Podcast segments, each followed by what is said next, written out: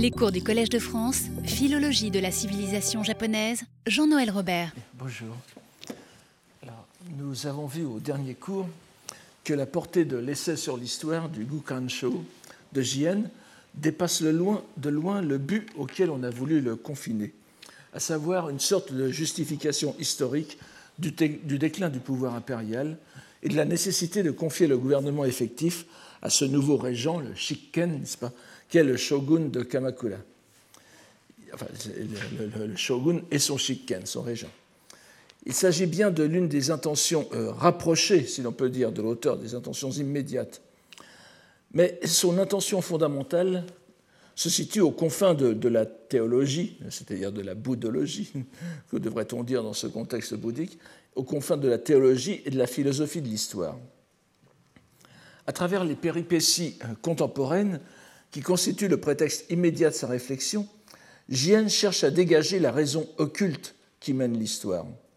J'emploie ici l'adjectif occulte à dessein, car on trouve, souvent repris par Jien, dans un sens sur lequel il conviendra de s'arrêter plus longuement si nous en avions le temps, il conviendrait de s'arrêter plus longuement si nous en avions le temps, le terme de myo, occulte, caché, surnaturel, vous le verrez tout de suite dans les citations que je vous donnerai, qui se trouve avant tout dans le vocabulaire bouddhique pour désigner l'action salvatrice des dieux et des Bouddhas, action qui n'est pas immédiatement perceptible ni compréhensible aux humains. Vous connaissez tous le, poème de, de Saicho, n'est-ce pas, ce fameux poème de Wangata Tsusoma, Anokutara Samyaku Sambodai no Hotoke Tachi, Wangata Tsusoma ni Myogao Arase c'est-à-dire myoga, euh, c'est le, même myo, n'est-ce pas? Donner, donner un, adjuvant occulte à mon entreprise. C'est, donc ce poème, qui n'est sans doute pas de Saicho, mais qui est attribué à Saicho, qui est le, presque le poème fondateur des Shakyoka, vous avez cette idée de l'action occulte des, des Bouddhas. Donc, Jien étant cet adjectif à l'objet central de sa recherche, le principe, comme vous, vous en souvenez, le dori, qui est rendu par lui en japonais par Kotowari, ce qui est tout à fait normal. C'est ce principe, ce moteur occulte de l'histoire, ce sens caché derrière les vicissitudes politiques qu'il s'évertue à définir. Le principe se prenant de multiples facettes, si bien qu'on pourrait presque parler des principes lorsqu'ils sont concrétisés dans l'histoire. Nous l'avons certes remarqué, mais il faut y insister, sa réflexion se situe entièrement dans le cadre du bouddhisme. Et vous verrez, la conclusion de ce cours nous le confirmera, je pense, de ce cours d'aujourd'hui. Entièrement et consciemment. Nous voyons qu'il ne se préoccupe pas de reprendre par le menu les grandes lignes de la mythologie fondatrice du Japon, qui est rapportée dans le Nihon Shoki euh, qu'il connaissait. Il ne mentionne pas le Kojiki. Vous savez que le, Kojiki était pratiquement euh, inconnu euh, pendant tout le Moyen Âge. Mais le Nihon Shoki euh, rapporte aussi la mythologie japonaise. Euh, Jien le mentionne, il la connaît. Et bien sûr, il y fait des allusions de loin en loin, mais elles ne sont pas systématiques comme nous l'avons vu. Pleinement conscient de l'action des dieux dans l'histoire, des kamigami, il ne reconnaît ces derniers que comme des émanations des Bouddhas. Et nous avons vu qu'il en est de même de certains personnages de l'histoire japonaise, commencé par Shotoku Taishi. Donc, émanation de euh, Avalokiteshvara. Il est manifeste que pour lui, l'histoire japonaise, l'histoire sur laquelle il est possible de réfléchir, commence avec l'introduction du bouddhisme. Et que c'est la personne de Shotoku Taishi qui a incarné cette intégration du bouddhisme dans l'histoire du Japon. Vous verrez que cette. Euh, je suis obligé de simplifier, dans les, dans, les, dans les citations que nous allons voir, vous verrez qu'il y a euh, que sa position à l'égard de ce qui est antérieur au bouddhisme est euh, très difficile à, définir. Donc euh, l'histoire du, Japon commence avec l'établissement parallèle des deux voies, la voie bouddhique et la voie royale. Ce n'est qu'à partir de cette instauration fondamentale que l'on peut commencer à y rechercher l'action du principe on ne peut que s'interroger sur ce qu'était la situation antérieure. Vous allez voir que Jien y répond de, façon un peu euh, difficile à cerner, comme je vous l'ai dit. Jien devait considérer qu'elle échappait totalement aux capacités de l'intelligence humaine, ne relevant que des dieux, en quelque sorte antérieure à la mise en ordre du Honji Suijaku, donc de l'éthologie de l'émanation de des, des, Bouddhas se, se, transformant en Dieu. Cette mise en place est l'un des caractères les plus remarquables de l'essai de Jien. Le double axe, ce double axe, ne peut se concevoir sans le bouddhisme, ce qui est une la palissade. Mais ce qui est plus étonnant pour nous, c'est que cette lecture bouddhique peut être dite autoréalisatrice, car elle n'est possible qu'après la venue du bouddhisme, bien évidemment. Le bouddhisme confère donc son sens à l'histoire, à l'histoire et à la façon de voir l'histoire. L'existence du prince Shotoku devient le point central, de cette histoire, et c'est à son aune que seront jugés tous les événements, depuis l'assassinat de Sushun en 592, dont nous avons déjà parlé, jusqu'à l'assassinat de Sanetomo en 1219, qui est le prétexte de, cette, de, de, ce texte de Jien. Je voulais compléter la bibliographie que je vous ai donnée la semaine dernière en vous, en vous rappelant qu'existe depuis 1979 une traduction anglaise du Gukansho euh, par euh, euh, une collaboration dont je vous ai peut-être déjà parlé au premier cours, n'est-ce pas, entre les professeurs Brown et Ishida, The Future and the Past. Alors, vous voyez ici une histoire du Japon écrite en 1219 et remaniée un peu plus tard, comme nous l'avons vu certainement en, autour de, en, tout cas 1221. Euh, je vous ai déjà parlé de la curieuse méthode qui a été utilisée, qui n'est pas, qui n'est pas inintéressante, c'est-à-dire que le professeur Ishida a fait une version en japonais moderne du texte de, de Jien que euh, Delmer Brown a traduite en anglais.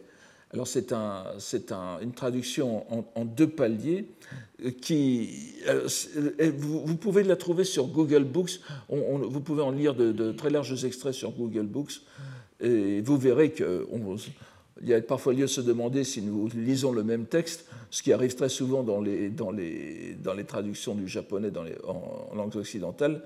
Euh, il, y a des, il, y a des partis pris euh, interprétatifs qui sont tout à fait euh, fondé, mais que je ne peux pas suivre malgré tout ici. Enfin, je, vous invite à, regarder pour la, suite des, pour les autres, les, nombreuses autres parties que nous n'avons pu, voir lors de ce cours.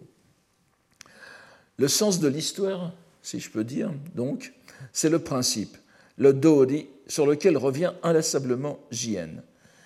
Il, élabore dans son essai une véritable phénoménologie du principe qu'il entend rendre opérative, permettant de comprendre l'évolution de l'histoire dans les deux sens, vers le passé, mais aussi vers l'avenir.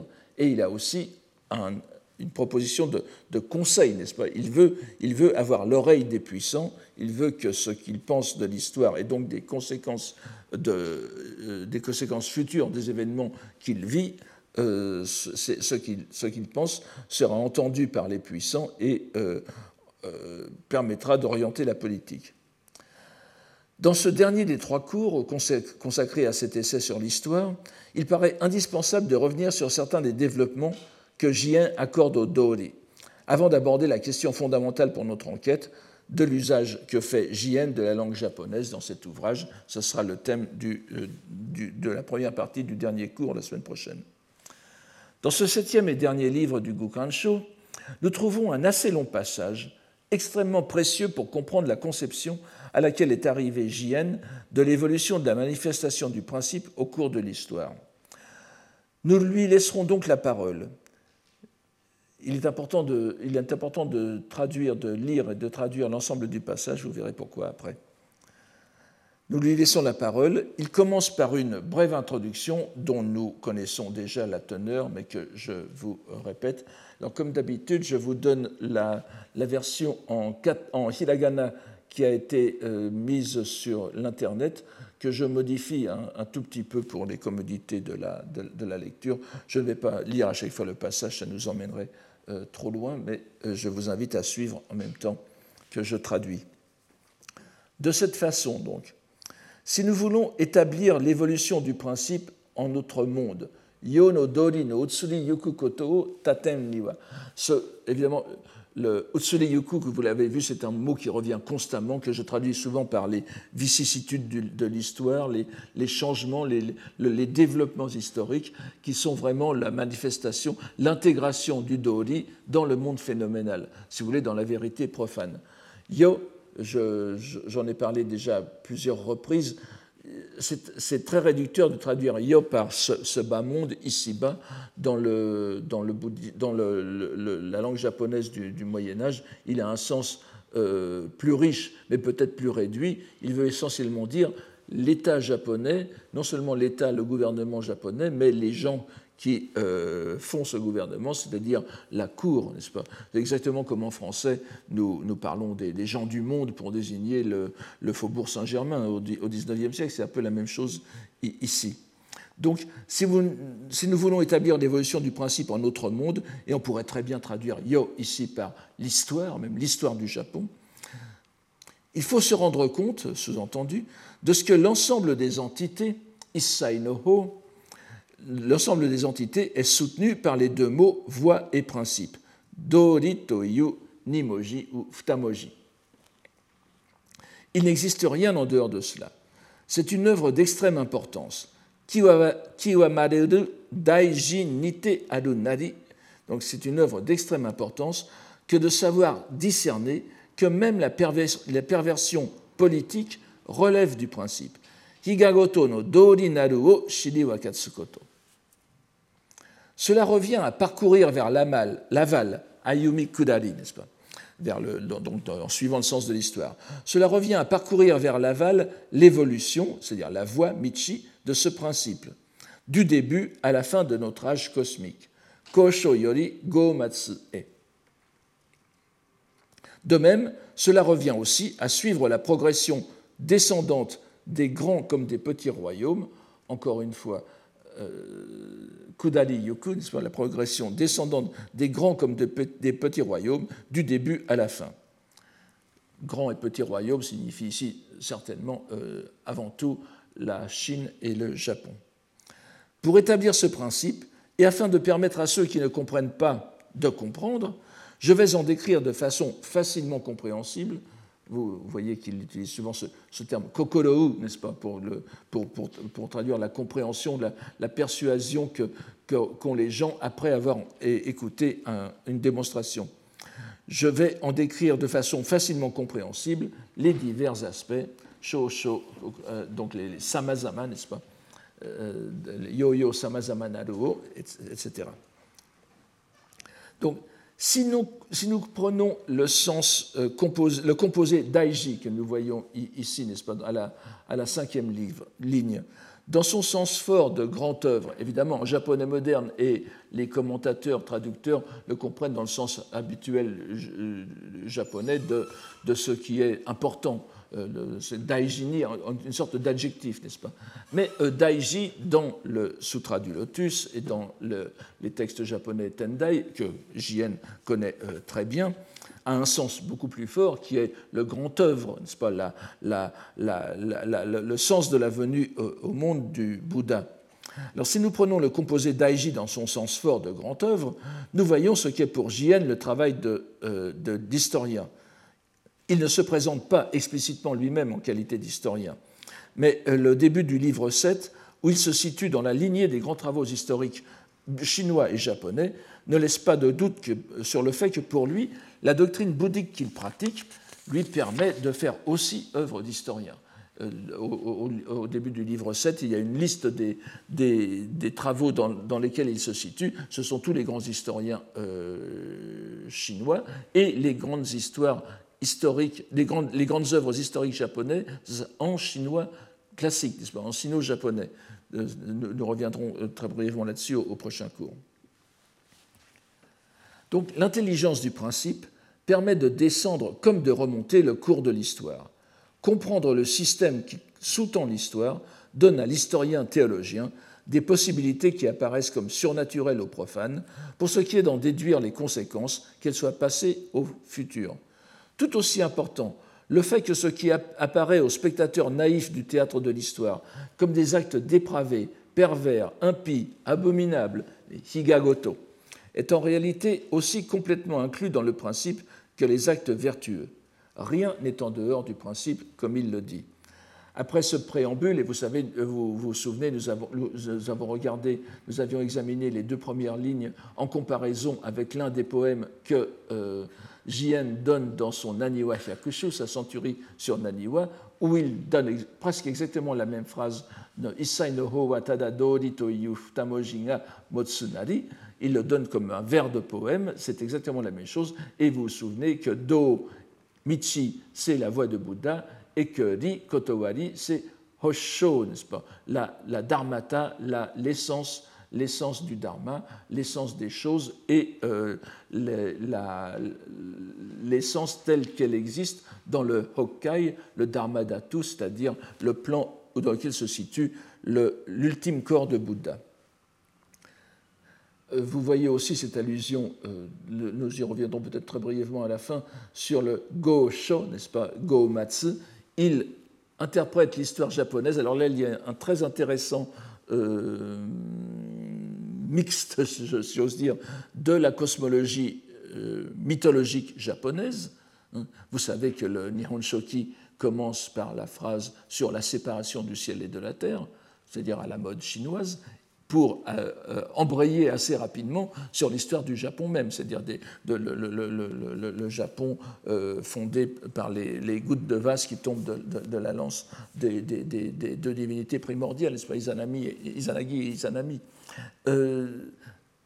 Ça, c'est la mythologie du Nihon Shoki. Et vous voyez qu'ici, Jien parle du, du, concept de Go, c'est-à-dire le kalpa, le kalpa, l'âge cosmique, qui est un concept entièrement indien, bouddhique, qui n'a rien à voir avec la cosmologie ni chinoise ni japonaise, et qui se fonde sur une sorte d'idée de, l'éternel retour. Le monde est, sans reprendre le sketch de Pierre Dac, dont vous vous souvenez peut-être, n'est-ce pas Brahma la création, Shiva la destruction et Vishnu la paix c'est à peu près la même. c'est, ce, go est quelque chose d'extraordinairement lourd qui ne concerne pas seulement le Japon, mais l'ensemble des mondes. Et euh, ici, il y a une sorte de réduction, de réduction que fait, euh, que fait JN de façon extraordinairement euh, impressionnante pour nous, n'est-ce pas? Il réduit, enfin, soit il augmente, il étend l'histoire du Japon à la dimension de l'âge cosmique, ou bien il réduit l'âge cosmique à la dimension japonaise. Et il le fait sans, sans justification particulière. Pour, pour, lui, cela coule de, de source. C'est une idée euh, euh, vraiment intéressante qui est tout à fait représentative de son, univers mental. Donc, après ce préambule, Jien va en sept paragraphes, clairement numérotés de 1 à 7 dans le texte chinois même, n'est-ce pas Décrire les modalités de la manifestation du principe dans l'histoire, de son caractère visible et donc intelligible, variant selon les générations impériales ce qui explique pourquoi les traducteurs euh, anglais parlent parfois des principes. Alors évidemment, les, traducteurs japonais ne distinguent pas le singulier du pluriel, mais euh, on voit bien dans, les versions japonaises modernes, je vous ai signalé celle de M. Osumi Kazuo, qui est, très intéressante et que je vous invite à consulter et sur laquelle vous pouvez travailler si, parce que le texte de JN lui-même est, un peu, difficile. Pour lui, il est clair, bien que, je, vous dis, le nombre n'existe, n'est pas représenté quand on n'en a pas besoin en japonais, il est clair que pour lui, le principe est un, contexte, est un concept unique, simplement, il varie, il, varie dans sa manifestation phénoménale. C'est comme ça qu'il faut comprendre euh, ce texte, n'est-ce pas? Donc voici le, premier, Myogen ou Myoken ou Myogen Wagoshite. Alors voici, sa conception du, euh, non, non explicité, mais euh, quand même euh, on, peut, on peut avoir une idée de, de ce qui se passe. Wago, c'est être complètement confondu, uni, uni dans une fusion dans, une fusion sur laquelle on n'a pas prise, n'est-ce pas? Et c'est un, un, concept euh, qu'on trouve aussi dans des textes non bouddhiques chinois, mais en, japonais, c'est avant tout dans, le, contexte bouddhique qu'on le trouve. Donc, au début, occulte et manifeste étant unis et confondus, le principe est engagé dans le monde en tant que principe. Dori o dorinite tosu samawa hajime nari. Le tosu, alors évidemment, tosu est un transitif ici. On ne sait pas qui. Je, je, je, je l'ai traduit par un passif, on ne sait pas qui le fait passer, c'est le principe lui-même, ou alors si on peut, on peut dire que ce sont les, les, dieux et, et, les dieux et les Bouddhas qui en sont garants, qui font passer, Tosu ne veut pas dire seulement passer, mais euh, euh, étant à l'ensemble, n'est-ce pas? Trong Tsu veut dire, euh, ne, désigne pas simplement le, une, pénétration réduite, mais c'est pervasif, comme on dirait en anglais, fuhen, n'est-ce pas? Donc, le principe étant dans son essence même l'union des deux, et des, deux, des, deux dimensions, elle est dans toute l'histoire. Et euh, il dit, il, conclut, Kolewa Jimmu Yori Jusandai Madeka, cela va sans doute Dieu Jimmu, le premier empereur, le, premier empereur mythique bien sûr, au treizième souverain, c'est-à-dire à l'empereur Semu, qui n'est pas datable. Ce sont, ce sont, ces empereurs qui, sont historiques, mais sur lesquels enfin, qui sont présentés comme historiques, mais sur lesquels nous n'avons rien, qui, seraient situés autour du, deuxième siècle après, après Jésus-Christ, Donc, ce que nous avons déjà lu nous permet facilement de comprendre que le terme d'occulte désignant tout ce qui relève des dieux et des Bouddhas correspond aussi à la vérité authentique, Shintai, le manifeste étant le phénoménal et donc la vérité profane, c'est-à-dire Zoktai. Les treize premiers règnes sont encore marqués par la proximité du divin, du divin originel. Il n'y a pas encore de séparation des ordres. Évidemment, les dieux étant euh, Amaterasu qui donne en quelque sorte le, départ de l'histoire japonaise, puisqu'elle est la, je vous ai dit, la grand-mère de Ninigi no Mikoto, qui est lui-même l'arrière-grand-père de l'empereur Jimmu, eh bien, euh, disons que les, premières, les, premières, manifestations historiques sont tout entières euh, situées dans la, dimension occulte des, des Shimbutsu, n'est-ce pas, des dieux et des Bouddhas. Lu littéralement, cette époque se définit par la même idée de la non-séparation des deux vérités sous l'aspect de la doctrine parfaite, sur laquelle nous, euh, avions déjà dit quelques mots auparavant. Nous avons déjà rencontré la locution myogen, vous vous en souvenez peut-être, dans le Musoki de Jien, sa relation euh, du rêve. Elle correspond, à une double division. Une division en quelque sorte verticale, c'est-à-dire entre la dimension des dieux et des Bouddhas d'une part et la dimension mondaine de l'autre, les Bouddhas et Dieu étant euh, l'occulte et le Yononaka étant le Ken, mais il y a aussi une dimension horizontale, si on peut l'appeler comme cela, entre ésotérisme et exotérique, c'était le sens plutôt dans le pas?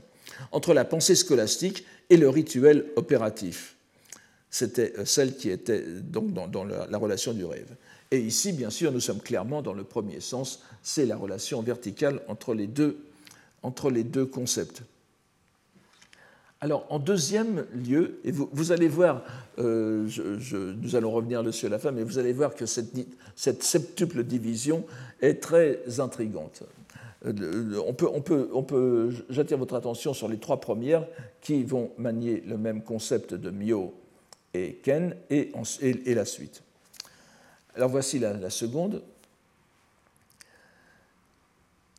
Alors nous avons aussi le principe selon lequel les hommes agissant dans le, nous avons aussi le principe que les hommes qui agissent dans le manifeste, n'est-ce pas, ken no shito, ne peuvent comprendre, encore une fois, kokororu, vous voyez, ne peuvent comprendre, en ce que le principe occulte se développe avec rapidité et fluidité. Cela fait que le début et la suite, le commencement et la fin diffèrent l'un de l'autre, que le bien ne se poursuive pas tout uniment comme bien, yokimo yokute warokimo warokute hatenu, et que le mal ne reste pas jusqu'au bout comme, mal, ce qui n'est pas compréhensible des humains.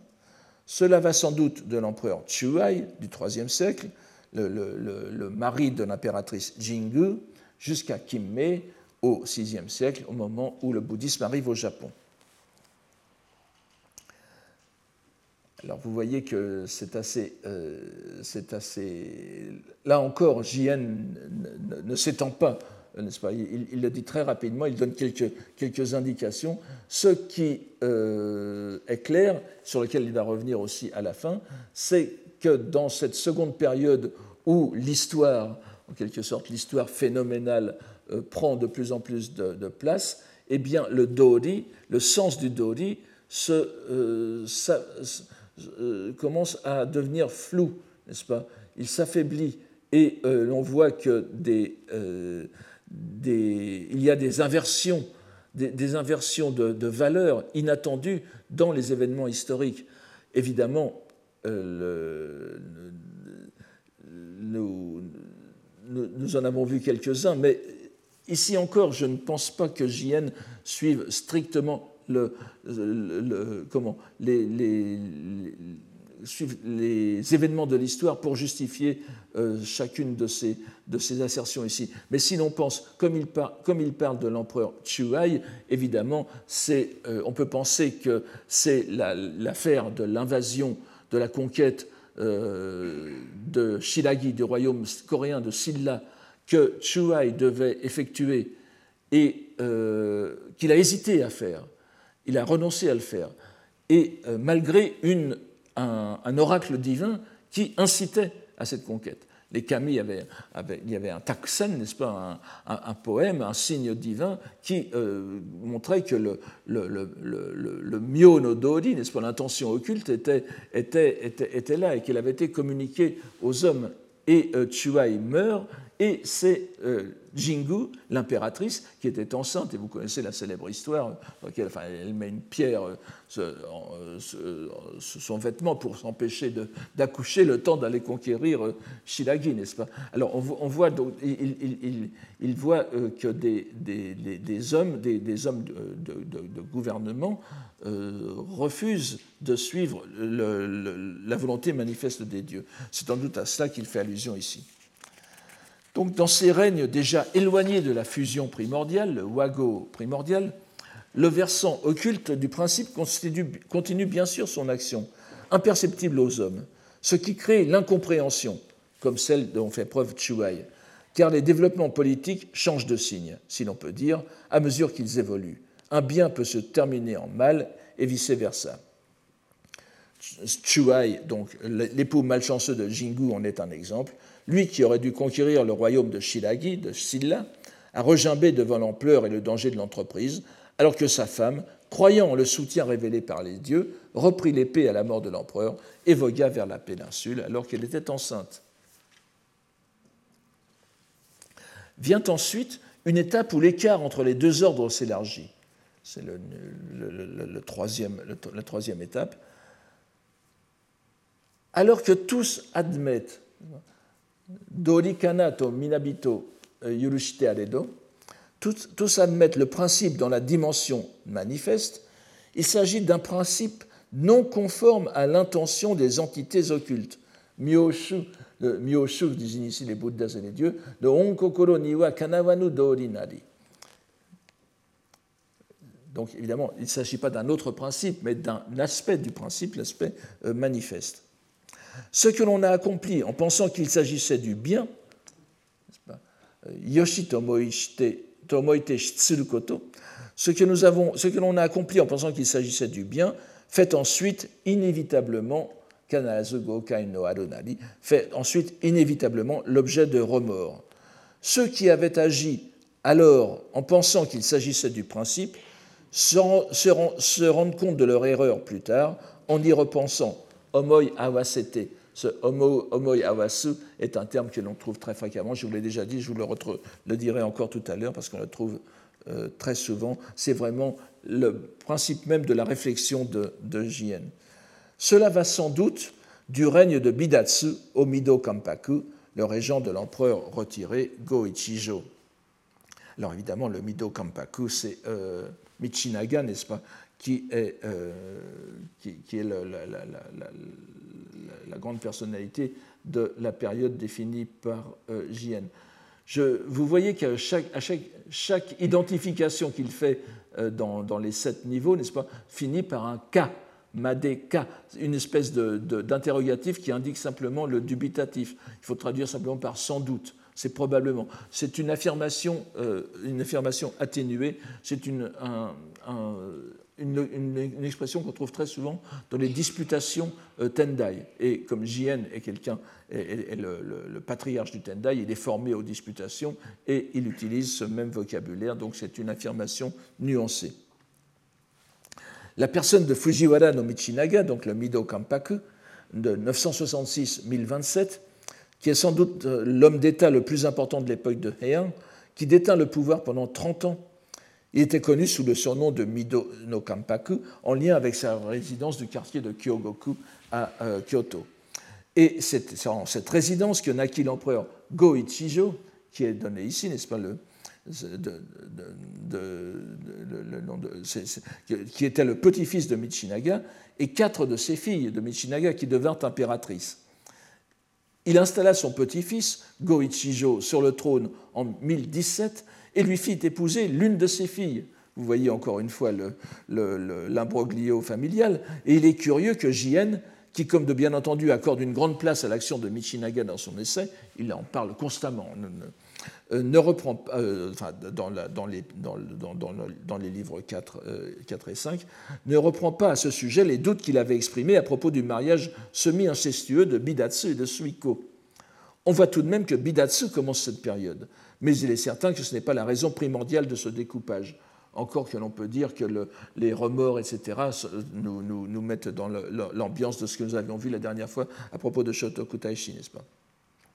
On se rappellera aussi que Jien lui-même et son frère aîné, bien sûr, à plus forte raison Kanezane, sont les descendants directs de Michinaga, de Fujiwara no Michinaga, euh, en suivant les générations Yorimichi, Morozane, Moromichi, Tadazane, Tadamichi, Kanezane.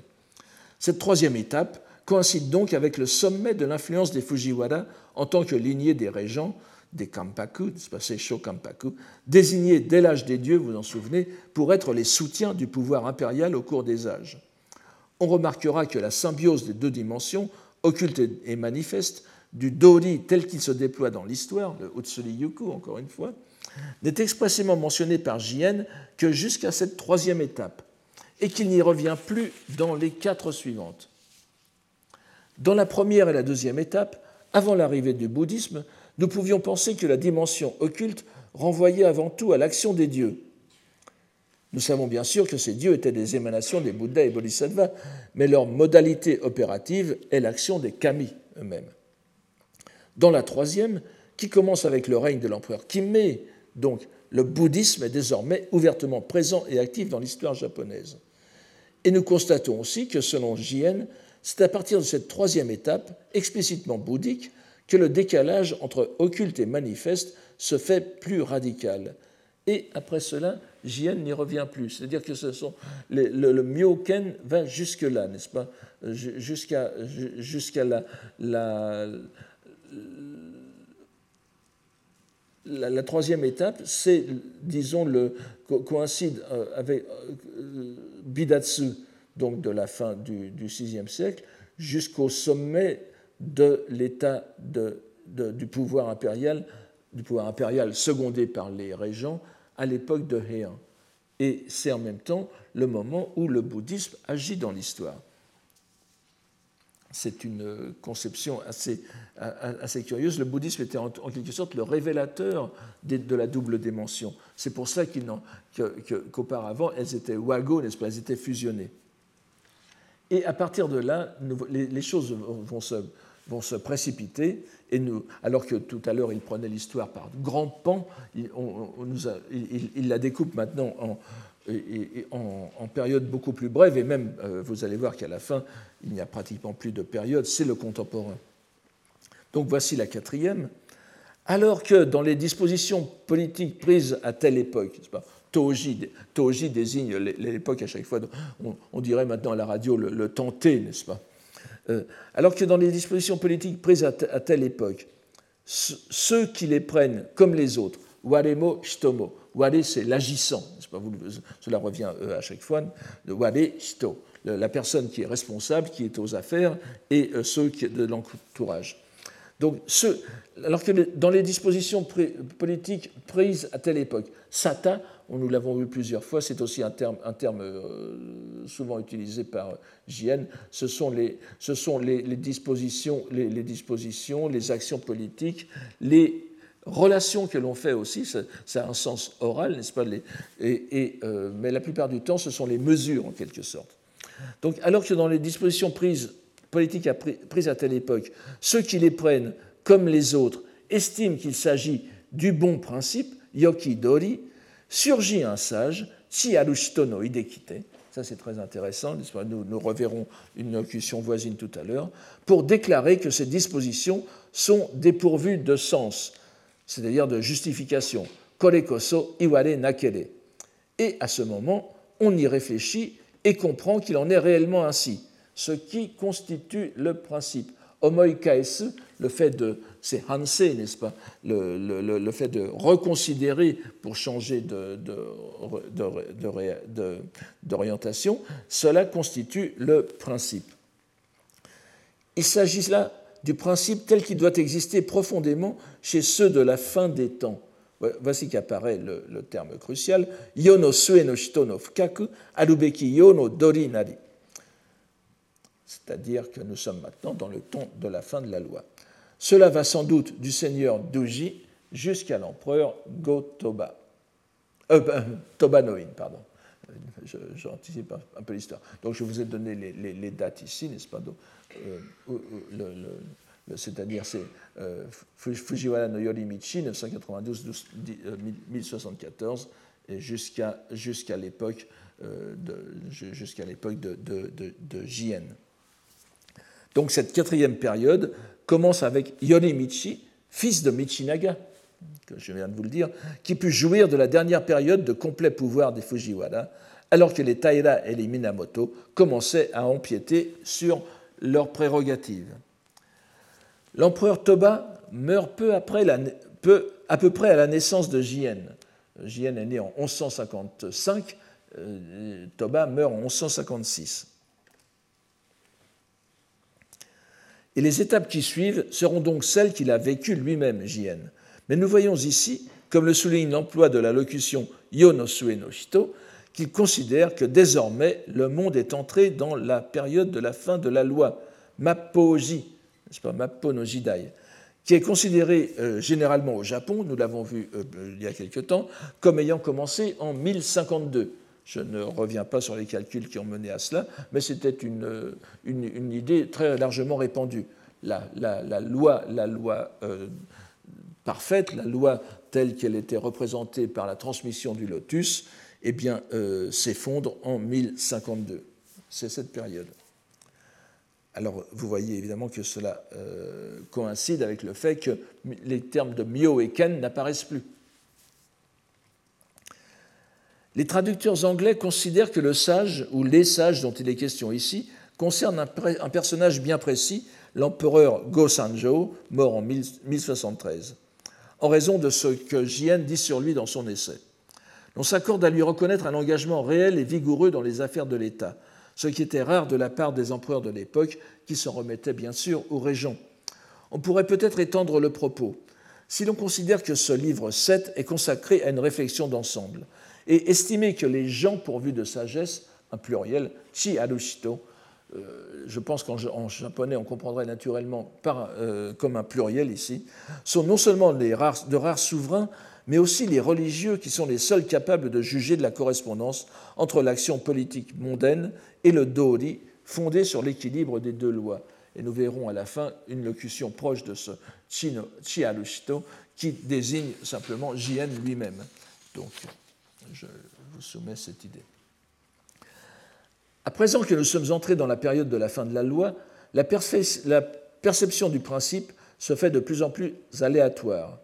Tant que l'on pouvait le scruter dans l'action du double axe traditionnel empereur-régent pour l'évolution de l'histoire et dans le rapport entre les deux lois, il était loisible d'espérer que l'action de la sagesse suffirait à mener au juste discernement.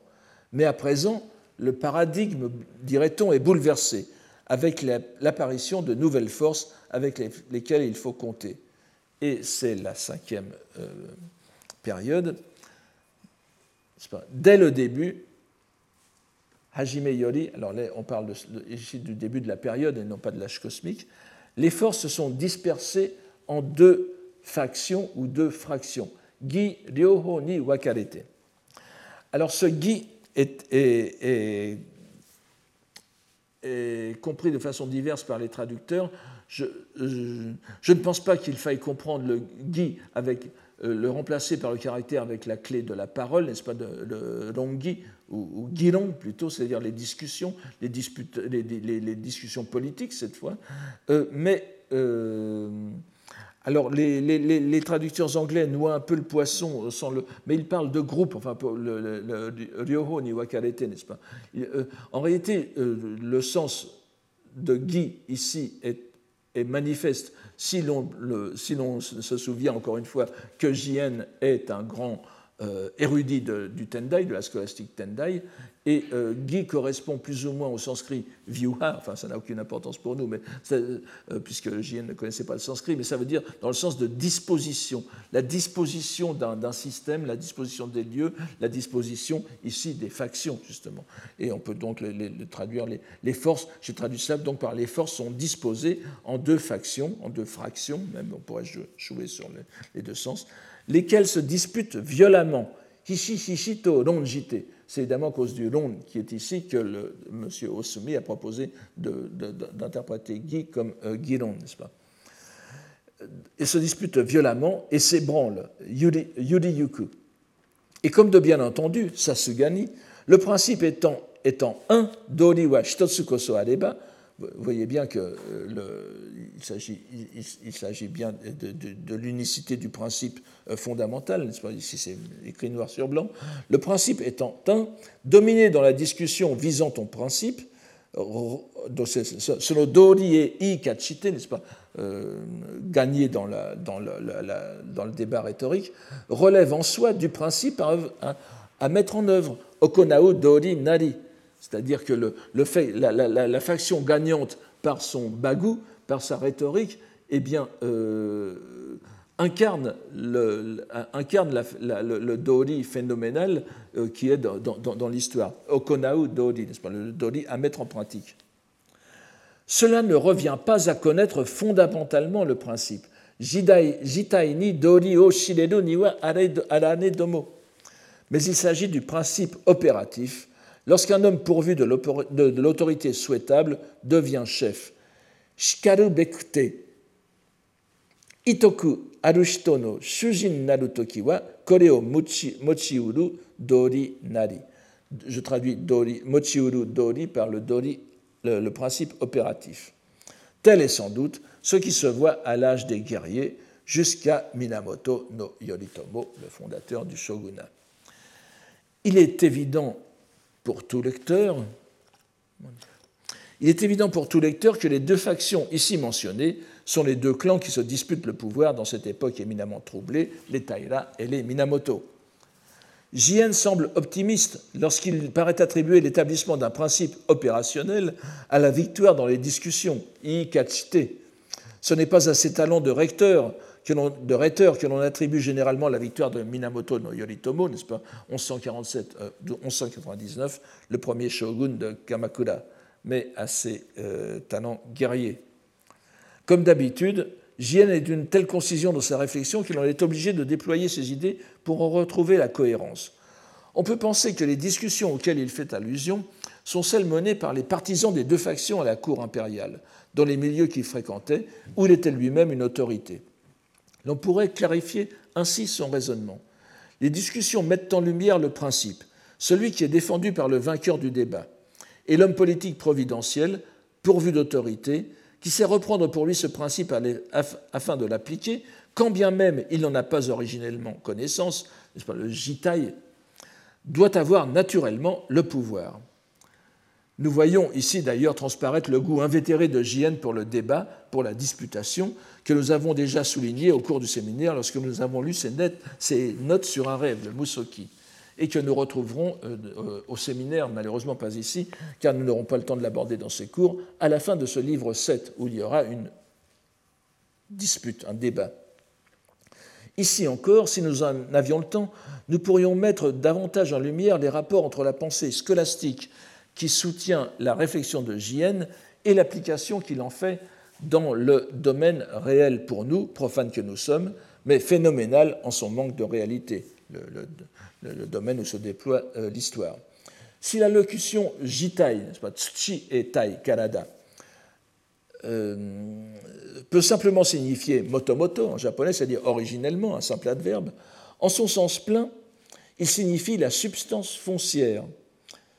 Et l'on ne peut que constater que le verbe mochiu, qui est à la fin, soit mochiuru dori, est relié au mot tai par l'intermédiaire du caractère yu, que le troisième ici, qui en est la lecture phonétique. Yo en lecture kaon, yu en lecture gon.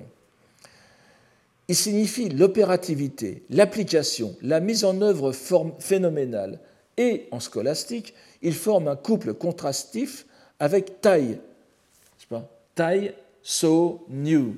Et souvent tai et you. C'est-à-dire la, substance, so, les marques distinctives par, par laquelle on peut saisir la substance, et you, la mise en application, l'opération de la substance. Vous voyez que dans la même phrase, JN met alors je, ne vais pas dire inconsciemment, je ne veux pas pénétrer son inconscient, mais il a plutôt des automatismes d'écriture en tant que grand moine du Tendai, et pour lui, ce vocabulaire vient tout naturellement. Jitai est évidemment à prendre au sens de moto-moto, mais aussi à prendre dans, le sens de substance. Et yu s'éclaircit alors considérablement.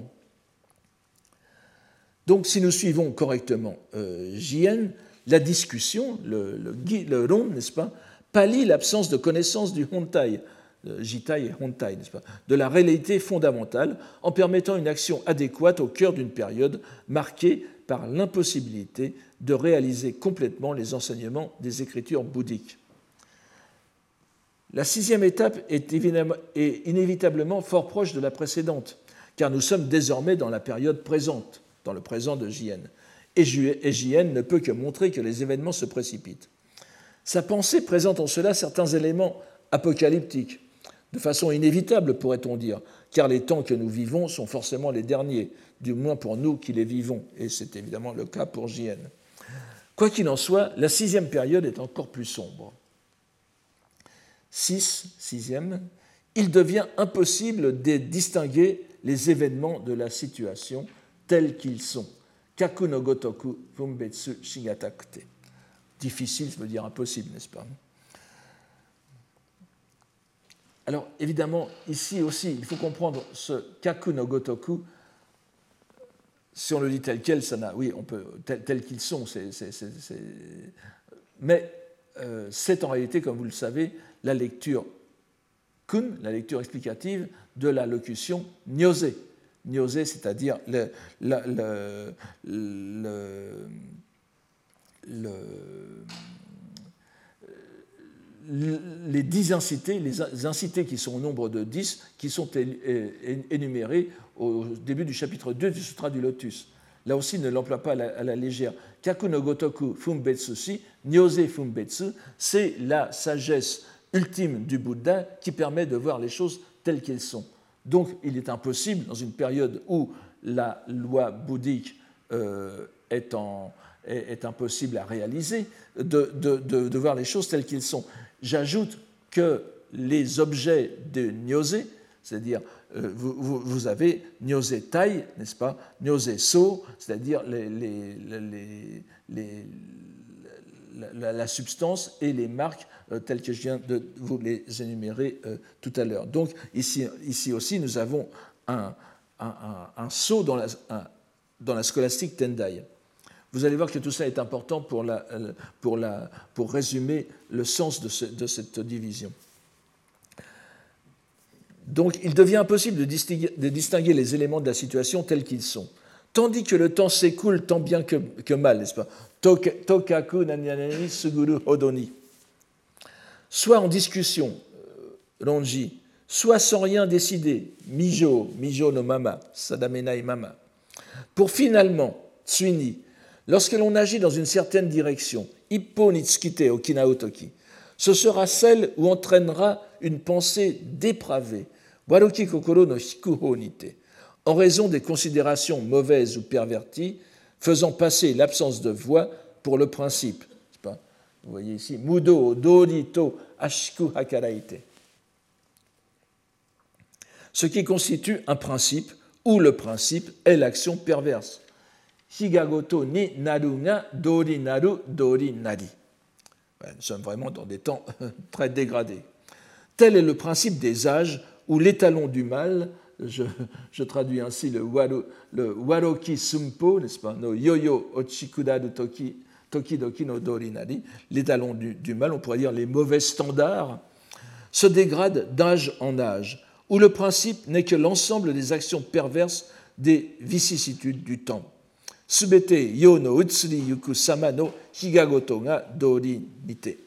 Cette période va sans doute de Go Shirakawa jusqu'à l'empereur retiré actuel. Donc nous, sommes vraiment dans le présent de, de. Go Shirakawa, qui est mort en 1192, était le père de Takakura, de l'empereur Takakura, qui est mort en 1181, et euh, lui-même était le père de Gotoba, l'empereur retiré actuel, qui euh, naît en 1180. Le moins que l'on puisse dire, c'est euh, que Jien ne cherche pas à gagner les bonnes grâces de l'empereur. Retiré, certes, et l'on sait euh, ce qu'il vient de faire, puisque nous sommes au, cœur de la crise, n'est-ce pas, de, euh, de, 1219-1221.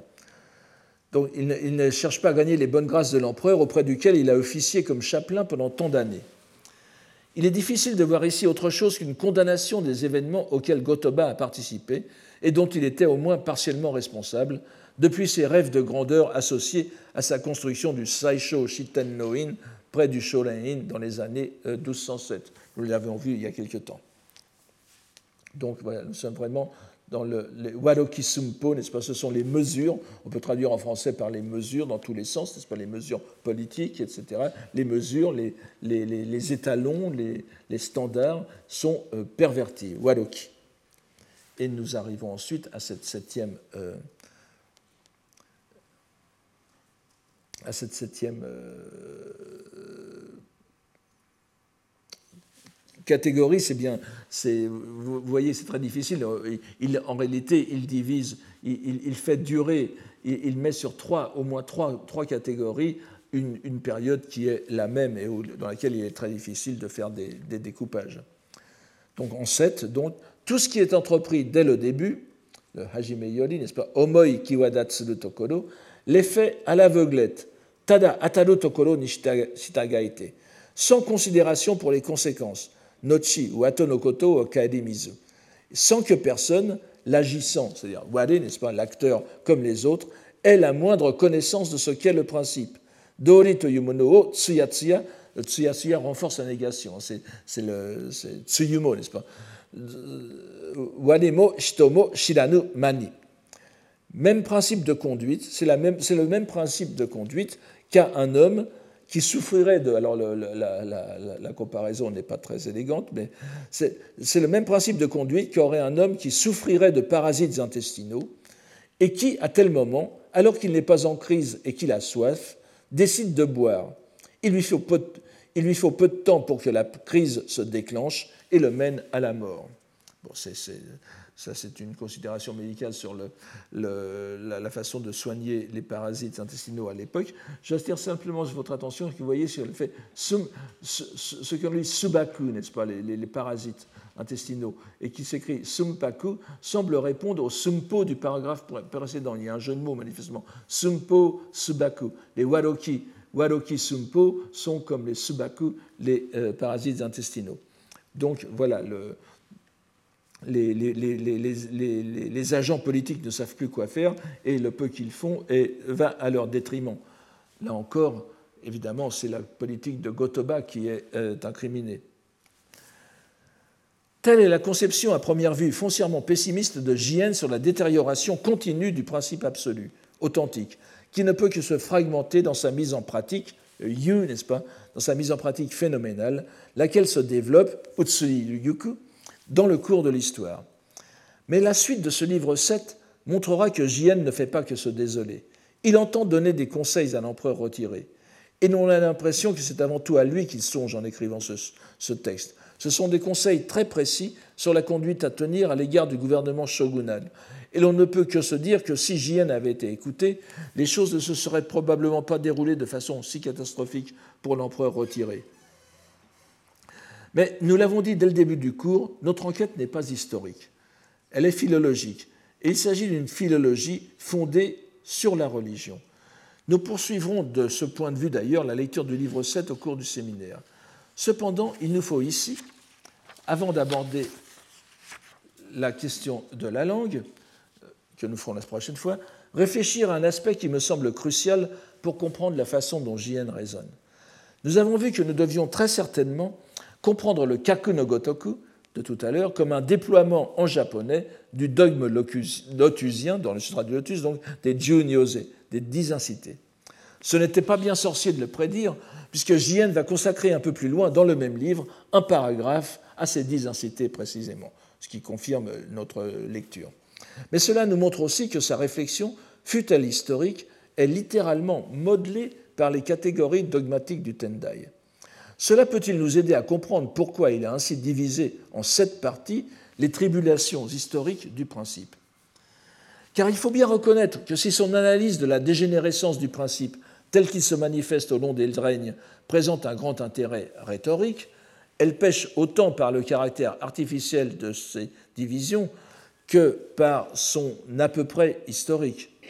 Inutile de revenir sur ce, second point, nous voyons facilement tout ce que peut avoir d'artificiel sa grille des périodes historiques pour les âges anciens, là où il tente d'appliquer ces catégories d'occulte et de manifeste, catégories auxquelles il renonce lorsqu'il arrive aux périodes à propos desquelles il a des arguments plus concrets à proposer. Et chacun peut voir aussi que les trois dernières divisions ne sont guère convaincantes dans leurs différences, qui sont à peine des nuances. Elles sont dans la continuité les unes des autres.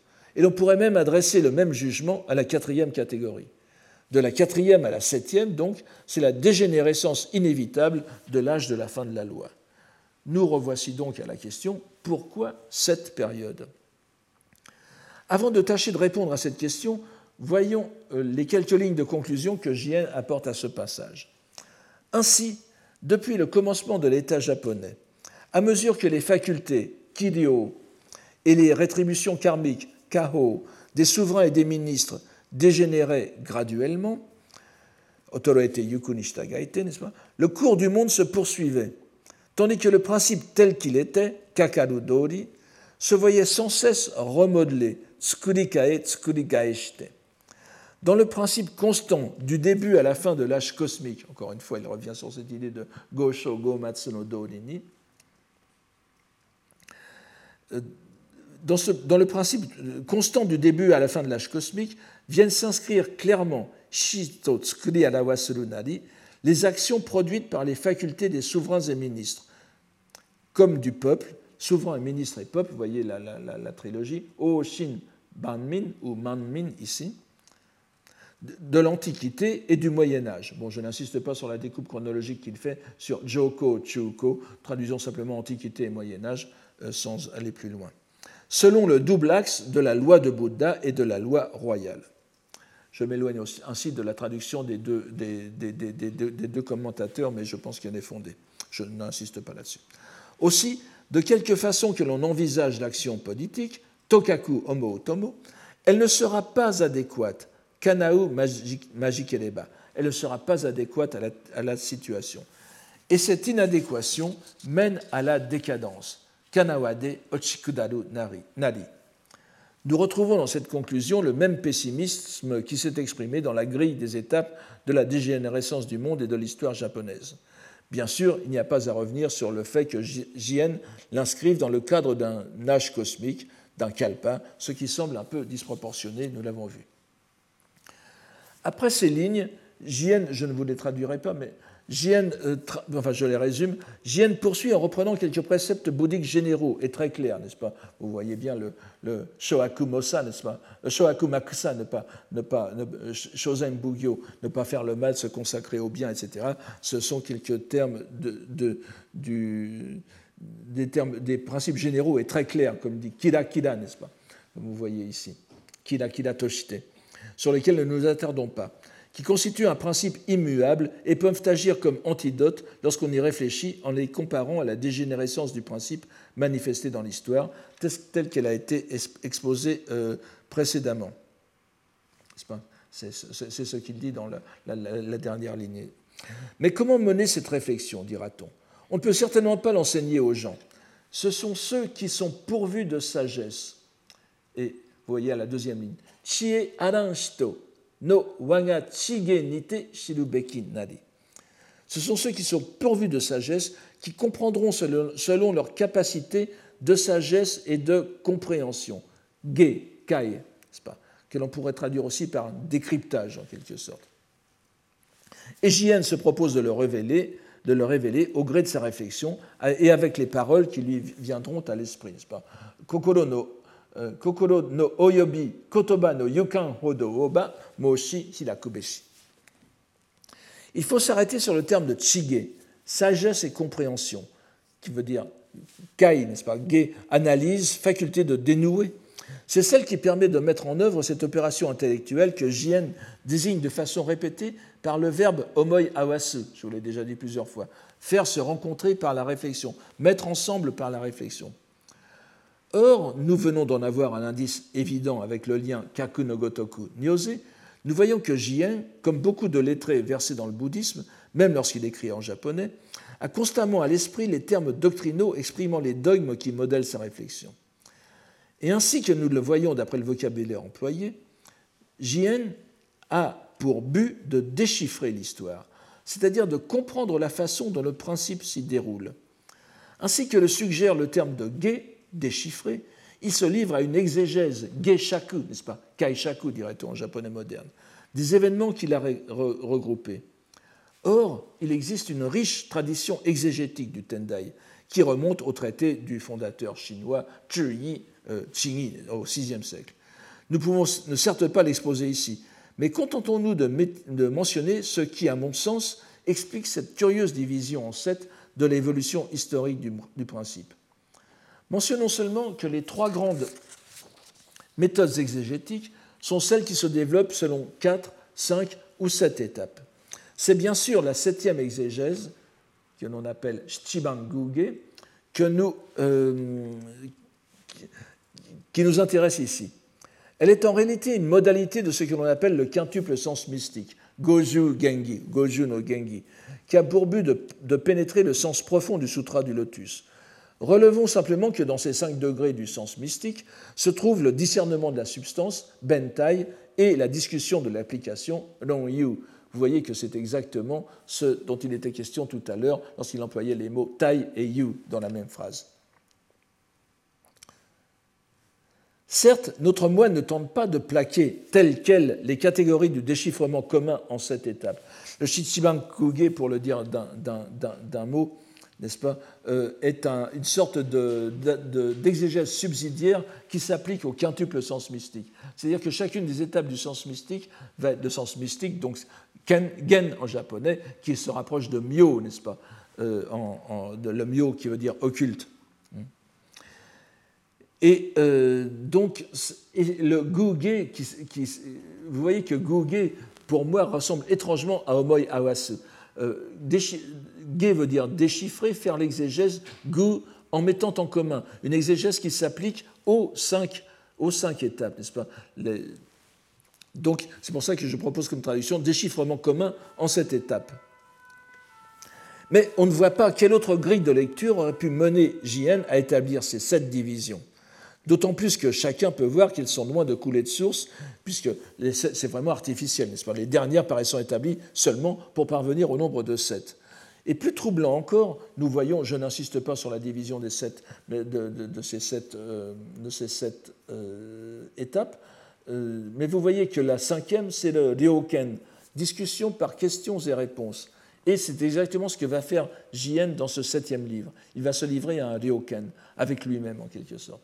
Je ne reviens pas sur contemplation de la pensée, Kanjin, kanjin n'est-ce pas, qui est aussi une, euh, qui est aussi euh, quelque chose de décisif chez, chez, mais je ne peux y revenir ici. Remarquez que le septième, EI, l'intégration des différences, euh, peut aussi s'entendre dans l'argument même que va faire que va présenter JN, puisque la fin du livre 7 sera consacrée à résorber les antagonismes entre le pouvoir impérial et le pouvoir shogunal.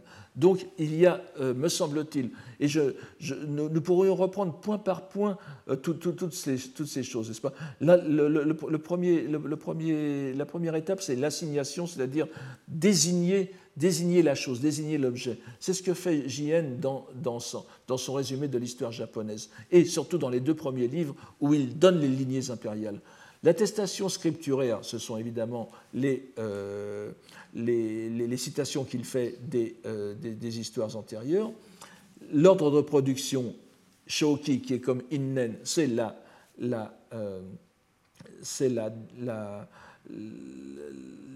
les, causes qu'il donne à ces, événements, qui, dans, sa, dans sa propre euh, conception, homoi awase, dans sa réflexion, l'examen analytico-synthétique, qui consiste à diviser Kai ensuite pour remettre ensemble, et encore une fois, nous avons homoi awase, etc. Donc vous voyez que tout, tout correspond, mais de façon tout à fait euh, euh, subliminal, c'est-à-dire que ce ne sont pas dans les, ce ne sont pas dans, le, dans, les dans les divisions même de l'histoire que cela s'entend. Simplement, ce JN a en tête cette septuple base d'exégèse. Donc, il nous semble parfaitement envisageable de soutenir que JN s'est fondé sur les sept étapes du déchiffrement commun, et Gu, désignant ici le rapprochement entre l'occulte et le manifeste, Myo et Ken, le principe profond et les principes remaniés dans le phénoménal et qui résonnent avec le verbe homoi awase. C'est là-dessus qu'il s'est fondé, donc, sur cette grille pour établir cette curieuse division en sept de l'histoire japonaise. C'est sur cette mise en évidence de l'étroite relation de la pensée historique de Jien avec la scolastique Tendai la plus éloignée, a priori, de l'application phénoménale que nous, de l'application phénoménale, que nous devons quitter l'essai sur l'histoire. Pas tout à fait cependant, car nous devons encore rendre compte du rôle qui joue la langue japonaise. Ce sera le thème de notre dernier cours avant la conclusion générale. Je vous remercie pour aujourd'hui. Retrouvez tous les contenus du Collège de France sur www.colège-2-france.fr.